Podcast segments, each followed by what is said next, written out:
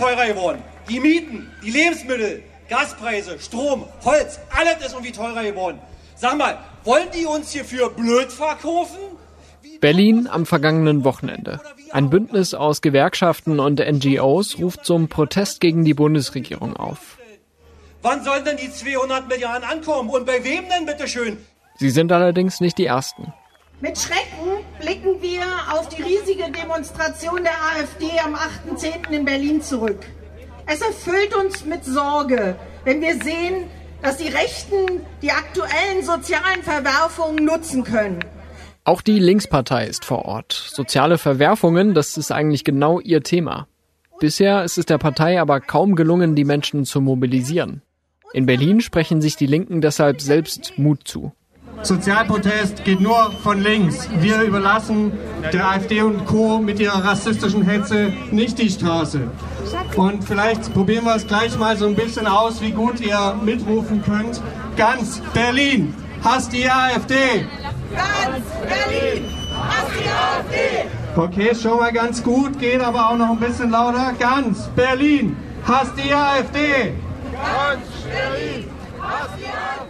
Wie Linke versuchen, den heißen Herbst zu nutzen und warum sie sich dabei schwer tun. Darum geht's in dieser Folge. Ob es der Linken gelingt, sich an die Spitze zu setzen, das würde ich mal bezweifeln. Vor allem in den vielen kleinen Orten äh, ist das flächenhaft für die Linke, glaube ich, nicht mehr möglich. Dort haben auch nach meiner Beobachtung die Rechten in den letzten äh, zwei Monaten einfach die Hegemonie gewonnen. Willkommen zu Stimmenfang, dem Politik-Podcast vom Spiegel. Ich bin Marius Mestermann. Es ist gut zwei Monate her, da rief der linken Politiker Sören Pellmann zu Montagsdemos auf. Die Menschen sollten sich wehren, sagte er, und meinte damit vor allem die Menschen in Ostdeutschland. Dort seien die steigenden Energiepreise für Hunderttausende eine, Zitat, Rutschbahn in die Existenzkrise. Der Vorsitzende der Linken, Martin Schirdewan, formulierte das Ziel seiner Partei damals so. Es gärt in der Gesellschaft und unsere Aufgabe ist es hier für einen heißen Herbst der sozialen Proteste zu sorgen, eben gegen die soziale Kälte der Bundesregierung. Zwei Monate später. Wir sind mitten im Herbst und ziemlich warm ist es auch. Ist der Linken die Mobilisierung gelungen? Ich glaube nicht in dem Maße, in dem sich die Linkspartei das erhofft hatte. Also die Beteiligung bleibt doch äh, relativ beschränkt. Das ist Dieter Rink. Er arbeitet am Helmholtz-Zentrum für Umweltforschung in Leipzig und er beschäftigt sich seit mehr als 30 Jahren mit Protesten und sozialen Bewegungen. Zusammen mit Alexander Leistner von der Uni Leipzig beobachtet er gerade auch die Demos in der Energiekrise. Wir sammeln in knapp äh, 20 Städten gerade Daten und zwar äh, greifen wir dort Informationen, wie sie in lokalen Medien oder auch auf Homepages äh, zu finden sind, ab und analysieren die in Hinblick darauf, äh, wer dort die Proteste organisiert, welche Forderungen dort vertreten werden, wie viele Menschen sich an den jeweiligen Protesten beteiligen und welche Aktionsformen dort verfolgt werden. In Leipzig hat Dieter Rink Anfang September den ersten Versuch der Linkspartei beobachtet, den heißen Herbst einzuläuten. Unter anderem der prominente Abgeordnete Gregor Gysi war damals mit dabei. Wenn ich mich recht erinnere, war von 2500 bis äh, ungefähr 3000 Menschen die Rede, die dort bei der Linken auf dem Platz waren. Auf der anderen Seite des Platzes waren vielleicht 1500 bis 2000 Menschen, die der Mobilisierung der rechten Gruppierungen, Freie Sachsen, etwa äh, Bürgerbewegung Leipzig und anderen gefolgt sind. Von Anfang an stehen die Linken also einer Mobilisierung von rechts gegenüber. Außerhalb der ziemlich links geprägten Stadt sieht es noch düsterer aus. Leipzig ist mit Sicherheit weniger repräsentativ für die Proteste in Ostdeutschland. Wir haben es hier zwar auch mit Protesten aus dem Querdenker-rechten Spektrum zu tun, also seitdem auch an jedem Montag. Aber zum einen haben sich dem des Öfteren linke Gegenproteste entgegengestellt und zum anderen haben wir es hier auch mit relativ starken linken und gewerkschaftlichen Kräften zu tun, die hier immer wieder mobilisiert haben. Zum Beispiel jetzt vor einer Woche am 15. Oktober. Und wo ist dann der Unterschied zu den Protesten in anderen kleineren Orten auch? Na, dort sind es vorwiegend äh, Kräfte aus dem Querdenkerspektrum beziehungsweise rechte Gruppierungen, rechte Parteien, wie insbesondere auch die Freien Sachsen oder Freien Thüringer. Die AfD hat auch in einigen Orten äh, sich entweder an den Mobilisierungen beteiligt oder zum Teil auch dazu aufgerufen, wie etwa am Anfang schon in Magdeburg oder wie am 3. Oktober beispielsweise in Gera oder in Berlin auch. Der AfD und anderen rechtsradikalen Kräften gelingt es also, auch in vielen kleineren Orten Hunderte oder sogar Tausende Menschen auf die Straßen zu bringen. Sie haben die sogenannten Montagsdemos, die sich mal gegen die DDR richteten, vielerorts erfolgreich vereinnahmt. Das ist ihnen mit Botschaften gelungen, die teilweise auch links außen vertreten werden. Am Anfang standen sehr stark, nach meinem Eindruck, Energie- und sozialpolitische Forderungen im Mittelpunkt. Also es wurde vor allem anfangs gefordert, die Gasumlage äh, zu kippen. Es wurden äh, sozialpolitische Abfederungen gefordert, äh, Gaspreisdeckel beispielsweise, Energiedeckel. Es wurde aber auch das wiederum eher von der linken Seite gefordert, auch die äh, Gewinne der Unternehmen abzuschöpfen. Und was die Rechte hier macht, ist auch, dass sie äh, Frieden fordert, also Frieden friedenspolitische Forderungen werden hier verknüpft mit politischen Forderungen, äh, demzufolge Deutschland aus der NATO austreten solle, dass keine äh, Waffen mehr in die Ukraine geliefert werden und äh, ein Ende der Wirtschaftssanktionen gegenüber Russland. Das haben einige Rechte und Linke gemeinsam. Das populistische Versprechen, wenn man nur wieder nett zu Russland sei, würden die Probleme schon aufhören. Warum kommt das bei tausenden Menschen so gut an? Ich glaube, weil diese äh, Ziele und diese Forderungen auch geteilt werden. Da muss man sehen, dass ähm, rechte Kräfte ja in Ostdeutschland schon spätestens seit Mitte der 2010er Jahre mobilisieren. Ich denke da zurück an die Pegida-Proteste 2015, 2016 oder ich denke auch an die Proteste, die dann später in dieser Querdenken-Bewegung mündeten äh, seit 2020.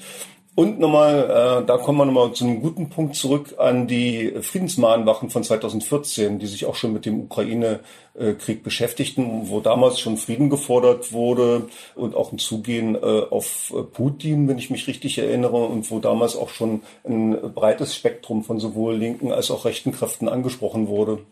Das heißt, es gibt da ja durchaus eine Vorgeschichte, mit der man auch die jetzigen Proteste äh, erklären kann. Ähm, Gab es denn was, was Sie dabei überrascht hat, was Sie beobachtet haben? Ja, was mich überrascht hat anfangs war, dass sowohl Rechte als auch äh, Linke gleichzeitig Mobilisierungskampagnen gestartet haben, und zwar unter dem gleichen Slogan, nämlich heißer Herbst, und zum Teil anfangs sogar die gleichen Forderungen vertreten haben. Und ich war vor allem auch darüber äh, erstaunt, dass am 5. September diesen Jahres in Leipzig Rechte und Linke zum gleichen Thema auf einem Platz demonstrierten, ohne dass es also da zu Gewalt oder zu Konfrontation kam. Im Gegenteil habe ich dort beobachtet, dass die Rechten versucht haben, die linke Kundgebung zu vereinnahmen oder auch zu unterwandern und das macht meines Erachtens auch ein wesentliches Moment deutlich, diese Querfrontstrategie, wie ich die nennen würde, die jetzt von den Rechten verfolgt wird. Und ich habe das äh, dort auch als eine Kampfansage der Rechten an die Linkspartei wahrgenommen. Und diese Kampfansage ist durchaus angekommen. Philipp Schulze glaubt, dass es für die Linke noch nicht zu spät ist. Ich denke, wir stehen auch erst am Anfang dieser Protestwelle und wir stehen auch erst am Anfang der Krise. Und das ist bestimmt noch nicht bei allen im Bewusstsein. Schulze ist am vergangenen Wochenende aus Halle nach Berlin gereist, um mit anderen Linken zu demonstrieren. Gerade auch im Osten gibt es halt noch viele Leute, die mit der Linken sympathisieren. Wir müssen es halt schaffen, dass wir diese auch wieder auf die Straße be äh, bekommen. Und man muss halt klar sagen, dass die AfD halt keine Lösung ist und das, das wird man sehen. Und der große Vorteil, den die AfD gegenüber der, der Linken hat, dass sie das halt durch die Zeit in der Corona-Krise auch geschafft haben, ihre Leute bereit zu, zu mobilisieren. Also ich persönlich wohne in Halle und die Bewegung Halle, die also quasi da dem Spektrum zuzuordnen ist, die gehen jetzt einfach immer weiter auf die Straße. Früher gegen, gegen Maskenpflicht und Impfpflicht und den ganzen Quatsch, den sie sich da ausgedacht haben. Und jetzt halt noch gegen die Teuerung. Und das sind halt genau die gleichen Leute. Nur halt jetzt unter einem anderen Motto. Wenn wir jetzt anfangen hier zu mobilisieren, wenn es wirklich der heiße Herbst jetzt wird, der, der von vielen heraufbeschworen wird, dann sollten wir es auch schaffen, äh, den was den Rechten entgegenzusetzen. Es gäbe auf jeden Fall genügend Frust in der Bevölkerung. Laut ARD Deutschland Trend waren Anfang Oktober knapp 60 Prozent der Deutschen mit der Politik der Bundesregierung im Ukraine-Krieg weniger bzw. gar nicht zufrieden. Dafür gibt es natürlich verschiedenste Gründe und politische Stoßrichtungen. Aber die Auswirkungen der Energiekrise sind für immer mehr Menschen spürbar. So wie für die Rentnerin Renate O. Also ab nächstem Jahr machen wir richtig Sorgen, weil äh, die Strompreise, die werden mich umbringen. Ich spare ohnehin schon. Das heißt, noch mehr sparen geht eigentlich ja nicht. Ich bin jetzt Rentnerin. Ich kriege jetzt immerhin im Dezember diese 300 Euro Entlastung. Aber diese Entlastung trägt gerade mal dazu bei, die Inflation ein bisschen auszugleichen. Weil mehr noch als Strom und, und ähm, äh, Gaspreise machen mich die Nahrungsmittelpreise, äh, bringen mich an den Rand. Also, und ich wünsche mir, dass Entscheidungen zwar besonnen, aber eben schneller getroffen werden. Wir haben ja einen sozialdemokratischen Bundeskanzler, der ja auch mit dem Stichwort Gerechtigkeit ähm, angetreten ist und den Menschen eigentlich immer zusichert, dass es schon fair zugehen wird. Trauen Sie dieser Regierung das zu oder gibt es eine, eine Partei, wo Sie sagen, die repräsentiert Sie da besser? Ich traue dieser Regierung dann einige zu, wenn genau hier sowas machen. Wenn die genau den Druck der Straße bekommt, dann und nur dann wird sie sich entsprechend verhalten. Am Ende dieses Protestzuges läuft ja die Partei Die Linke mit. Ähm, die wäre ja naturgemäß beim Stichwort soziale Gerechtigkeit eigentlich die Go-To-Partei. Wie nehmen Sie die aktuell wahr? Als sehr stark mit sich selbst beschäftigt. Und ähm, ich fürchte oder ich glaube, dass, dass sie erst dann wieder eine gewisse Stärke in der Gesellschaft erreichen kann, wenn sie mit sich selbst klar ist. Diese internen Streitigkeiten lähmen die Linke schon seit Jahren. Und seit dem russischen Überfall auf die Ukraine sind die Konflikte immer weiter eskaliert. Das wahrscheinlich prominenteste Gesicht der Partei, Sarah Wagenknecht, vertritt russlandfreundliche Positionen und findet damit gerade in Ostdeutschland viel Anklang. Auch unter Menschen, die die AfD wählen. Das größte Problem, das größte Problem ist Ihre grandiose Idee, einen beispiellosen Wirtschaftskrieg gegen unseren wichtigsten Energielieferanten vom Zaun zu brechen. Wagenknecht hält günstiges Gas aus Russland für wichtiger als die Sanktionen der Bundesregierung vor dem Hintergrund des Angriffskriegs auf die Ukraine. Seit Monaten zeigen Umfragen, dass das in Ostdeutschland viele so sehen. Ja, natürlich ist der Krieg in der Ukraine ein Verbrechen. Natürlich ist der Krieg in der Ukraine ein Verbrechen. Aber die Vorstellung, die Vorstellung, dass wir Putin dadurch bestrafen, dass wir Millionen Familien in Deutschland in die Armut stürzen und dass wir unsere Industrie zerstören, während Gazprom Rekordgewinne macht. Ja, wie bescheuert ist das denn? Wer sich für die tatsächlichen Auswirkungen der Russland-Sanktionen interessiert, findet in den Shownotes ein paar Links. Am Rande der Demo in Berlin sehe ich zwei bekannte Gesichter den linken Politiker und Berliner Senator Klaus Lederer und neben ihm Ulrich Schneider. Schneider ist Geschäftsführer des Paritätischen Wohlfahrtsverbandes und im September aus der Linkspartei ausgetreten. Anlass war die Rede von Sarah Wagenknecht, die ich gerade kurz angerissen habe. Grüßen Sie, Herr Schneider, Herr Lederer. Darf ich ganz kurz stören? Ja. Westermann ist mein Name vom Spiegel. Ah, Sie wurden mir angekündigt. Äh, genau, ich habe schon mit äh, der Kollegin gesprochen. Ich habe gerade gesehen, ähm, gemeinsame Selfies, aber Sie sind doch gar nicht mehr in der Linken. Darf ich Ihnen ein paar, paar kurze Fragen stellen? Okay, ich äh, treffe hier auf Ulrich Schneider und äh, Klaus Lederer. Das persönliche Verhältnis ist noch gut? Ja, nicht nur das persönliche. Zu Klaus Lederer ich auch ein gutes politisches Verhältnis. Er macht eine pragmatische linke Politik und von daher kein Problem. Aber Sie sind jetzt nicht mehr Mitglied der Linkspartei? Nein, aber ich habe ja auch mitgeteilt, warum. Das war ja nicht das Problem von Klaus Lederer oder das Problem der Berliner Linken, sondern das war das Problem der Bundestagsfraktion und Sarah Wagenknecht. Das war der Grund und der Anlass, warum ich ausgetreten bin. Hier am Invalidenpark findet heute eine Veranstaltung statt mit dem Titel Solidarischer Herbst äh, und die Linkspartei steht hier ganz am Rand. Äh, wie kann das denn eigentlich sein? Na, es ist eigentlich guter Brauch. Das, und das finde ich auch sehr angenehm, dass die Linkspartei sich Unterschied zu manchen anderen gelegentlich daran hält, dass Parteien bei Aufrufen von Nichtregierungsorganisationen sich eher hinten aufhalten und nicht ganz vorne versuchen mitzumarschieren, ist okay. Wir sind sieben Veranstalter, alles NGOs, die Linke in Berlin unterstützt und das ist prima. Und dass sie dabei nicht ganz im Vordergrund rückt, finde ich auch prima. Sie sprechen ja hier auch nachher noch für den Paritätischen äh, ja. Wohlfahrtsverband. Was erwarten Sie denn jetzt von der Politik? Inwiefern ähm, kann die Linke da denn äh, Druck machen? Die Linke, und zwar die Linke jetzt, die heute hier ist, nicht nur die Partei, sondern alle die, die sagen, wir müssen Schluss machen mit einer Gießkannenpolitik, die, die genauso gut SUV-Fahrer und Villenbesitzer mit Swimmingpool entlasten will, wie Menschen, die wirklich in Armut sind. Diese Linke kann wirklich den Druck jetzt das ist genau der richtige Zeitpunkt, jetzt ausüben, dass das, was vorgelegt oder was gerade diskutiert wird, eine vernünftige Ausformung findet. Wir können uns es nicht leisten, alles und jeden entlasten zu wollen. Wir müssen die Hilfen konzentrieren auf diejenigen, die es wirklich brauchen. Wir müssen dabei aufpassen, dass wir nicht von irgendwelchen Rechtsradikalen vereinnahmt werden oder auch nur versucht werden zu vereinnahmen. Das sind die Punkte, mit denen jetzt eine linke Bewegung, wie sie sich hier zusammengefunden hat, Druck machen kann auf die Bundesregierung. Es geht jetzt erst los. Wir sind jetzt schon mitten im Herbst. Ähm, Herr Lederer, das sollte ein heißer Herbst werden und die Linke wollte das sicher eigentlich auch äh, zunutze machen oder wollte da auch ähm, mobilisieren. Bisher ähm, ist es in der öffentlichen Wahrnehmung, sind es aber vor allem rechte bis rechtsradikale Kräfte, die die Leute auf die Straßen bringen. Warum ist das der Linken bisher nicht gelungen? Naja, ich sag's mal so, ich hoffe der Linken, der gesellschaftlichen Linken, und die nenne ich jetzt an der Stelle mal in aller großer Breite, und das reicht für mich bis rein äh, ins sozialdemokratisch, auch ins grüne Milieu, ähm, mobilisieren heute hier, werden in kommenden Wochenenden auch noch Demonstrationen machen. Ich halte jetzt auch nicht allzu viel davon, äh, den Versuch zu unternehmen, äh, sozusagen so an, an wutbürgerlichen Tendenzen anzuknüpfen und äh, an der Stelle dann im Übrigen auch die Abgrenzung nach rechts nicht trennscharf durchzuhalten. Da muss man ganz, ganz sauber sein, weil sonst würden Leute wie ich zum Beispiel zu so einer Demonstration auch nicht hingehen. Und das ist erstens eine Frage der Haltung, auch der inhaltlichen Haltung. Diese Demonstration hier beispielsweise hat eine ganz klare Position zu dem verbrecherischen Angriffskrieg Putins. Äh, diese Demonstration hat auch eine klare äh, Haltung äh, zur Verteidigung von Freiheit und Demokratie, findet aber, dass Solidarität eine materielle Voraussetzung ist, damit Demokratie stattfinden kann. Und das ist etwas, wofür wir als Berliner Linke stehen. Das ist was, wofür wahrscheinlich alle hier stehen, die hier heute herkommen. Insofern, wir mobilisieren schon. Wir sind auch hier. Und ich hoffe, es werden jetzt noch, sieht ja schon ganz gut aus, auch noch mehr. Das wahrscheinlich prominenteste Parteimitglied Sarah Wagenknecht ähm, hat auch innerhalb der Partei sehr für Unruhe gesorgt. Gibt es da eine gemeinsame Zukunft?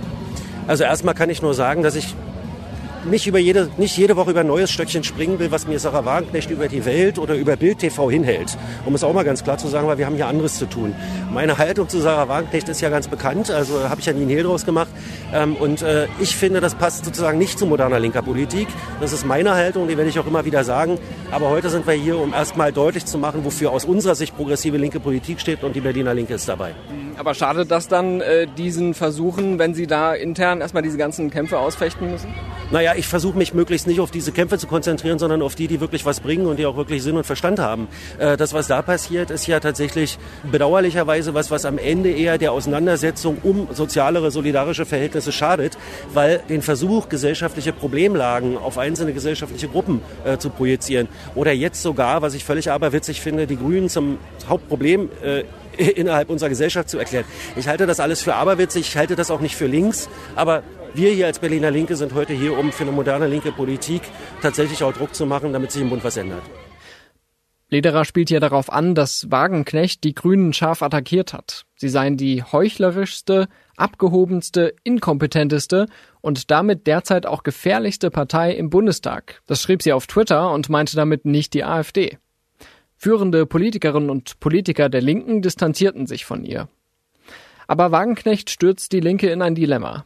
Der Protestforscher Dieter Rink sagt, Sarah Wagenknecht wäre sicherlich ein Zugpferd für Proteste der Linkspartei, wenn sie dort äh, kommen würde, als Rednerin beispielsweise.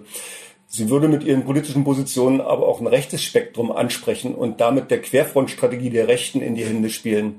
Bislang ist sie bei den Protesten nicht in Erscheinung getreten und äh, ja, ich bin gespannt, ob sie noch zum Einsatz kommt und wie das dann wirken wird. Diese öffentlichen Personaldebatten halten die Linke allerdings häufig auch davon ab, inhaltliche Akzente zu setzen. Umverteilung, soziale Fürsorge, solidarisches Miteinander, all das hört man auf Demos wie der in Berlin, aber dringt es auch zu den Menschen durch? Detlef Schulz ist selbst nicht Mitglied der Linkspartei, fühlt sich aber von Wagenknecht angesprochen. Sarah Wagenbeck ist für mich die beste Rednerin, die beim Volk ankommt. Und gerade auch bei Leuten, die wir nicht erreichen. Wenn wir jetzt gucken, wer hier ist, das sind Leute, die sowieso schon politisiert sind. Und wenn wir gucken, wer bei der AfD mitläuft, sind meistens Leute aus dem Volk. Und da fragt man sich, was macht die Linke falsch, dass sie die Leute nicht erreicht.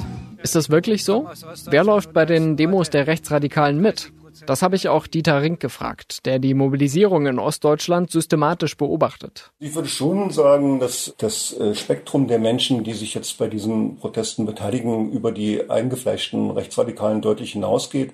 Die treten auch dort weniger äh, in Erscheinung. Es ähm, sind ja auch vor allem beispielsweise hier in Sachsen oder in Thüringen die sogenannten Freien Thüringer oder Freien Sachsen, diejenigen, die dort mobilisieren und auch nochmal die Querdenkenszene, die jetzt nicht so eindeutig zuordnenbar ist. Und ich glaube auch schon, dass eine ganze Reihe von Leuten dort ansprechbar sind für die Forderungen, die dort vertreten werden. Namentlich, äh, wo man beispielsweise auch auf betroffene Unternehmen, Unternehmer und Handwerksbetriebe, Handwerker äh, zugeht. Also ich denke da beispielsweise an äh, die Proteste, die in Dessau zum Teil auch von Menschen dort äh, mit organisiert werden, die nicht eindeutig einem politischen Spektrum zuordnenbar sind, aber wo praktisch auch Unternehmer oder Handwerker sich an äh, diesen Protesten beteiligen. Zum Teil werden auch von ihnen eigenständige Proteste organisiert. Das ist unterschiedlich und nicht klar zuordnenbar in, in vielen Fällen.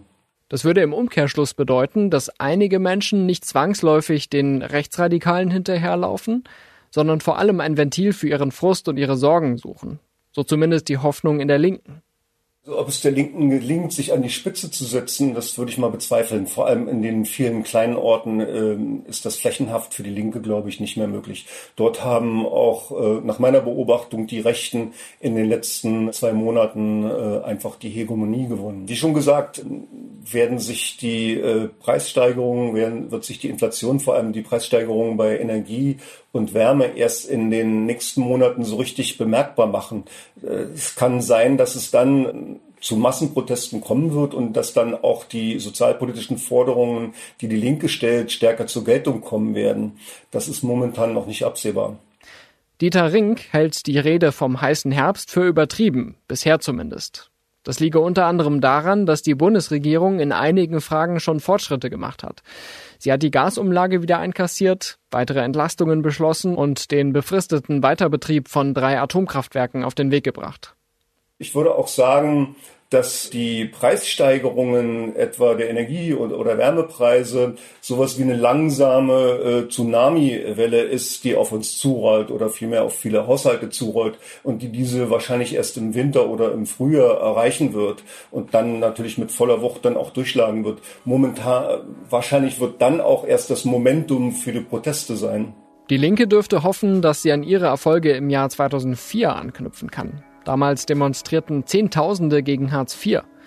Und die Partei erhielt starken Zulauf. Vorsitzender war damals übrigens Oskar Lafontaine, der Mann von Sarah Wagenknecht.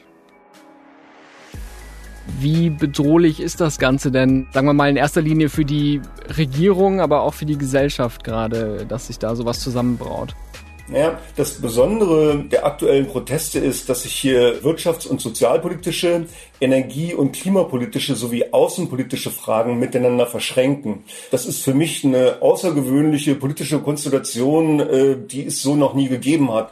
Und ähm, nach meinem Eindruck steckt darin eine gehörige Sprengkraft äh, auch für die gegenwärtige Ampelregierung.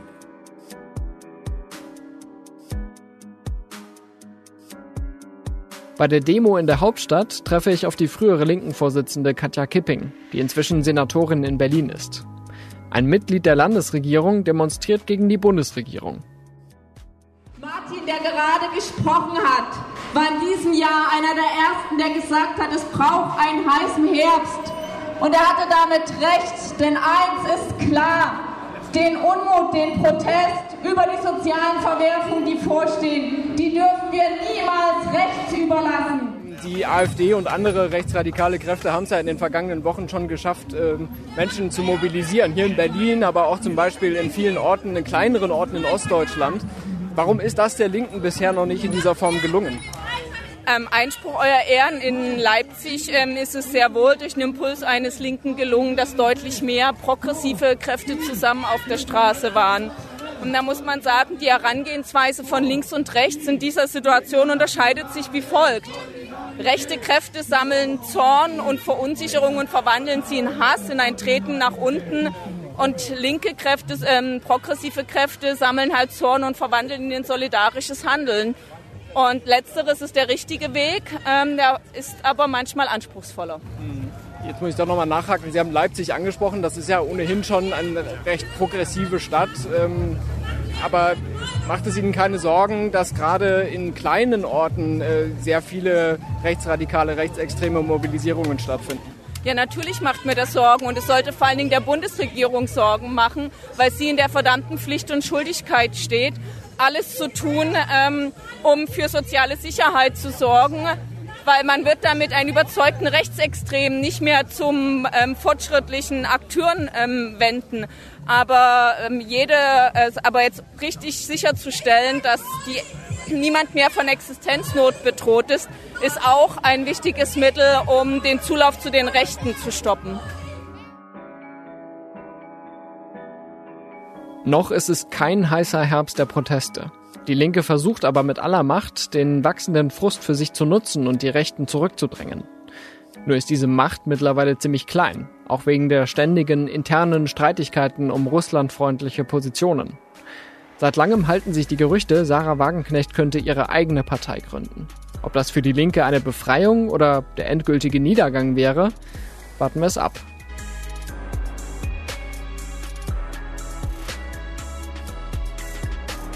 Das war Stimmenfang, der Politik-Podcast vom Spiegel. Wenn ich Ihnen noch einen Tipp geben darf, zusammen mit meiner Kollegin Jelena Berner präsentiere ich ab sofort auch den Spiegel-Podcast Klimabericht. Ich würde mich sehr freuen, wenn Sie da auch mal reinhören. Und keine Sorge, ich gehe natürlich weiter auf Stimmenfang. Ich bin Marius Mestermann und ich bedanke mich für den Support bei Olaf Häuser, Ulle Reismann und Marc Glücks. Unsere Musik kommt von Soundstripe und von Davide Russo.